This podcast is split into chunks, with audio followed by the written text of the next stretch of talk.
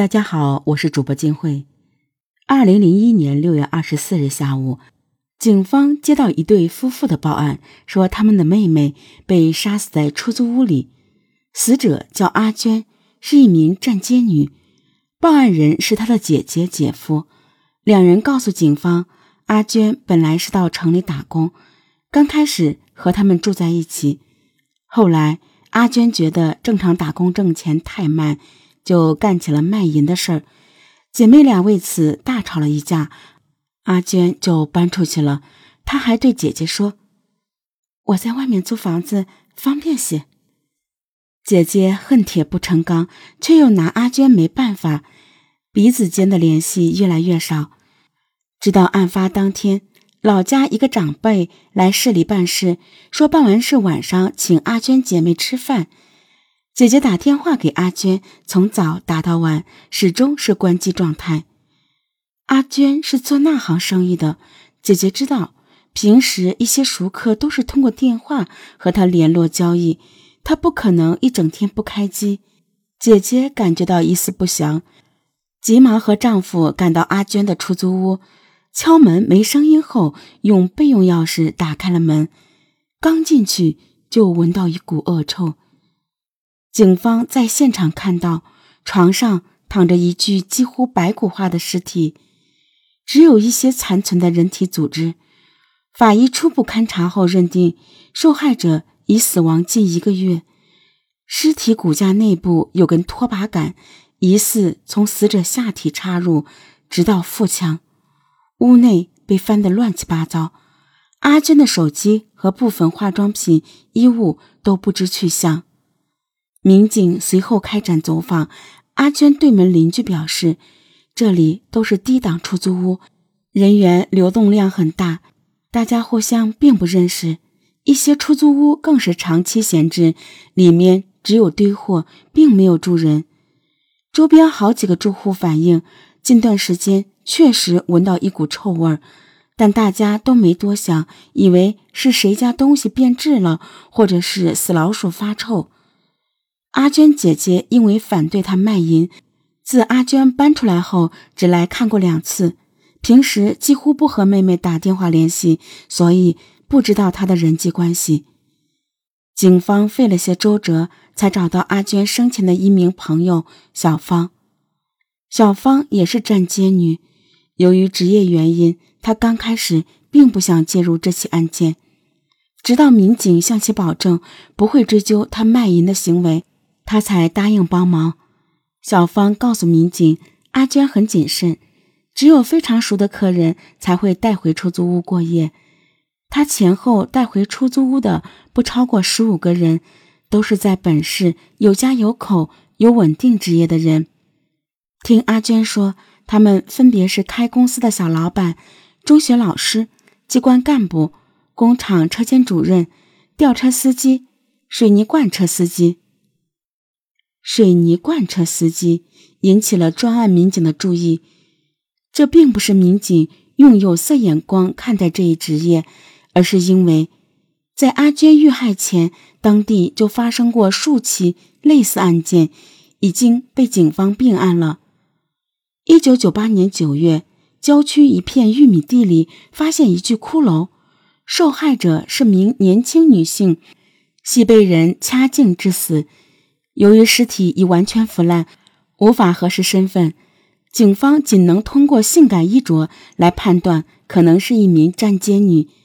该案因线索太少，一直无法侦破。一九九九年初，站街女吴梅被人掐死在出租屋的床上。两千年年初，同样在一块郊区的地里，发现了一具无名女尸，死者下体插入一根长棍，深达腹腔。经核实，死者也是一名站街女。二零零零年五月，一口废弃的井内发现一具裸体无名女尸。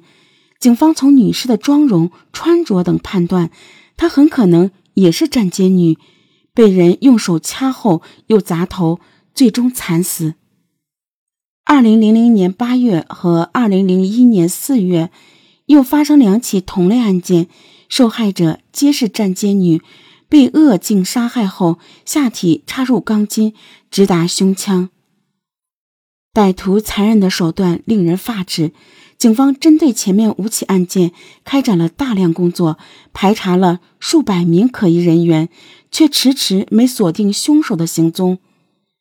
直到二零零一年四月那起案件，死者被扔在一个垃圾场，管理员老汉依稀记得，发现女尸的前一晚，有辆白色水泥罐车曾在垃圾场外停留了一会儿，车子很高大，又是白色，非常显眼。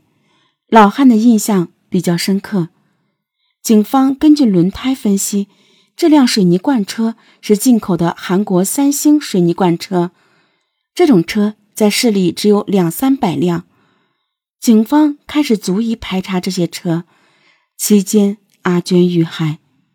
所以，当听闻小芳说阿娟有个熟客是水泥罐车司机时，侦查员马上就将其联系了起来。通过对阿娟通讯记录进行核查，侦查员挑出了一个登记地址为某搅拌站的座机电话。阿娟遇害前接到的最后一个电话也来自这里。侦查员赶过去，发现这是个大型工程搅拌站，每天都有数百辆水泥罐车来这里等待运输，昼夜不停。搅拌站负责人老张介绍。司机们排队等待期间，有时会到办公室借用电话。警方调出这个号码与阿娟联系的时间，让老张仔细想想。老张见所有电话都是夜晚打的，想起了一个人。这个人叫华瑞卓，专门在晚班开车，也是打电话的常客。奇怪的是，华瑞卓每次过来，只要办公室有人。他就不打电话，等着办公室空了，他才会打，给人的感觉是偷偷摸摸的。民警一问，华瑞卓开的就是一辆白色三星水泥罐车，这辆车并非华瑞卓的，他是公司雇佣的司机，和另一名司机换着开。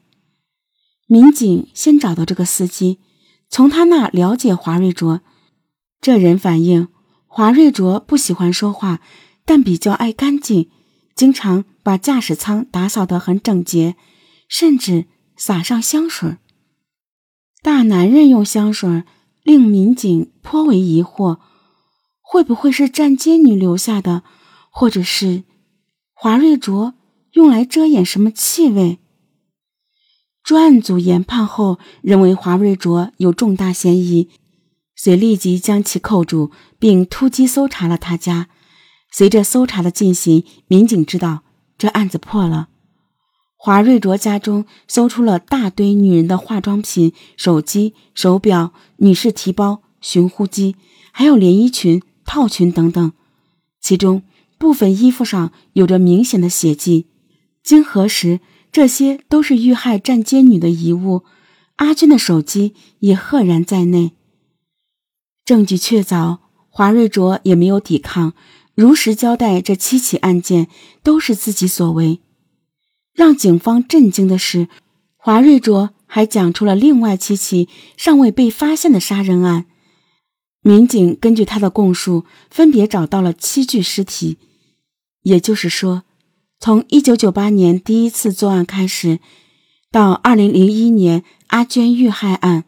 华瑞卓共作案十四起，杀害了十四名站街女，多数受害者都是被华瑞卓叫到水泥罐车上，在那里将其杀害。